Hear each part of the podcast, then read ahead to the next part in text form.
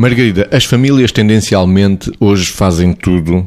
As famílias, e até foco um pouco mais no pai e na mãe, sem distinguir os dois, fazem tudo pelos filhos. Ou tendem a fazer tudo pelos filhos. E quando eu falo tudo, tem a ver com a autonomia básica de aprender a vestir, a calçar, por aí fora. Sabe que nós vivemos numa sociedade, eh, eh, é uma reflexão engraçada e todos se calhar já pensámos isto, nós vivemos numa sociedade em que tudo tem que ser feito depressa. Nós vivemos com pressa. E, e, claro que também sabemos que uma criança, dependendo das etapas da vida em que se vai encontrando, faz as coisas mais devagar do que faz um adulto. E esta história da pressa, que eu acho que é uma das, enfim, um dos fatores responsável por isso que, que está a dizer de os pais fazerem tudo pelos filhos, justifica muitas vezes essa situação. Exemplos. De manhã vai-se vestir e vai-se arranjar, mas se for o pai ou a mãe a vestir ou a arranjar, claro que há idades em que isto tem que acontecer, não é? Estamos a falar nas idades em que já não é preciso que isto aconteça. Então, se for o pai ou a mãe, é mais depressa. E então, bora aí porque temos que cumprir horários e tem que chegar cedo à escola e vamos apanhar engarrafamento e, e não sei o quê, e portanto faz-se tudo pela criança e muitas vezes sem ela, para ela.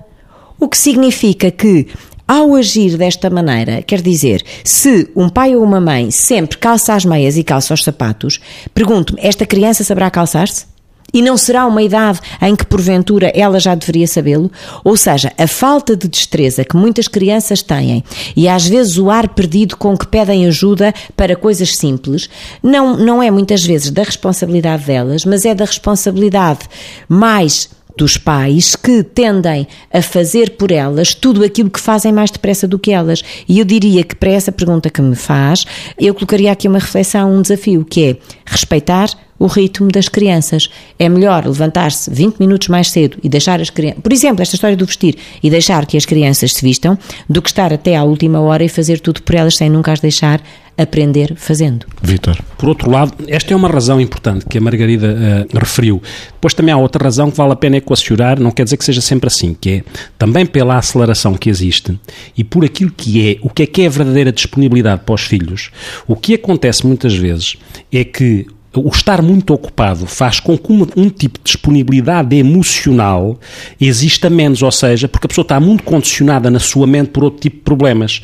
E então fica mais fácil, não só por uma questão de tempo, fica mais fácil fazer do que deixar os filhos ser e ter até a tal disponibilidade para ouvir o filho, para contar uma história, o que for, porque o condicionamento e às vezes a culpabilização que os pais têm de eventualmente, mesmo que não conscientemente, de não terem uma disponibilidade que de antes com outro tempo havia, ou seja, os pais anteriormente eram disponíveis se calhar para tudo, mas não faziam tudo.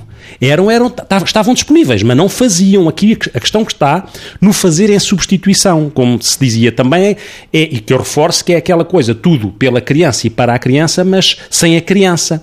E tem que ser com a criança. E, portanto, esta questão da inquietação, da, da indisponibilidade emocional, pode levar quase de uma forma automática e consciente ou inconscientemente a quando o tempo existe, existe para fazer, como se o fazer tivesse a dar a garantia que eu estou a ser bom pai porque estou a fazer o que o meu filho precisa. E o que o meu filho precisa pode não ser o que eu necessito que ele precise naquele momento. Ele precisa, se calhar, de outra coisa, que é o seu próprio processo de autonomia.